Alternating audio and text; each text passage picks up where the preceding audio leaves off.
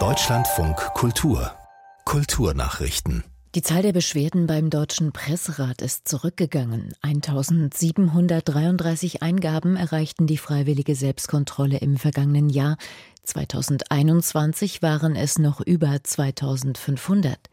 Mehr als die Hälfte der Beschwerden betraf demnach die journalistische Sorgfaltspflicht. Die Zahl der ausgesprochenen Rügen als schärfste Sanktion des Presserats ging mit 47 ebenfalls zurück. Der Astrid Lindgren Gedächtnispreis für Kinder- und Jugendliteratur geht in diesem Jahr an die amerikanische Schriftstellerin Laurie Hals Anderson. Sie sei eine der führenden Autorinnen Amerikas für junge Erwachsene. In ihren ausdrucksstarken Romanen gebe Heranwachsenden mit manchmal brutaler Ehrlichkeit eine Stimme, so die Jury. Sophie Donges. Laurie Holtz Anderson schreibt über schwierige Themen, Essstörung, Vergewaltigung oder die Sehnsucht nach Zugehörigkeit.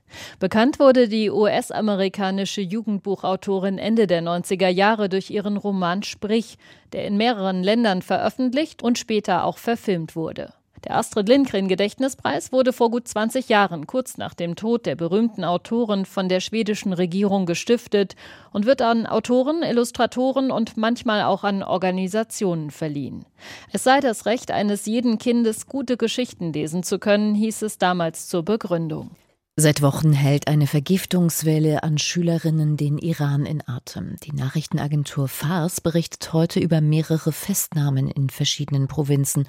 Zahlen wurden aber nicht genannt.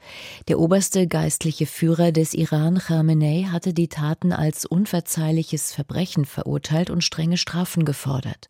Zweifel an seinen Aussagen äußerte hier im Deutschlandfunk Kultur die Autorin Gilda Sahibi die Menschen, mit denen ich im Iran spreche, und ich halte das für den logischsten Schluss, dass es eine Racheaktion des Regimes ist.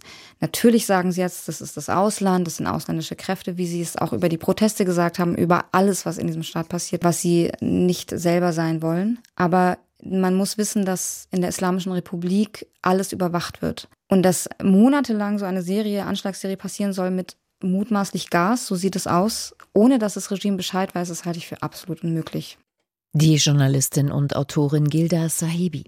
Die Mitgliederzahl der evangelischen Kirche sinkt weiter stark. In den 20 Landeskirchen waren zum Jahreswechsel etwas über 19 Millionen Gläubige registriert, fast 600.000 weniger als im Vorjahr. Die EKD-Ratsvorsitzende Kurschus nannte die Entwicklung bedrückend. Mit Blick auf eine Studie, wonach Kirchenaustritte aufgrund einer Kosten-Nutzen-Abwägung erfolgen, sagte Kurschus, es brauche passgenaue Angebote für alle Generationen und Lebensphasen. Es müsse außerdem wieder gelingen, den Wert einer Kirchenmitgliedschaft deutlich zu machen.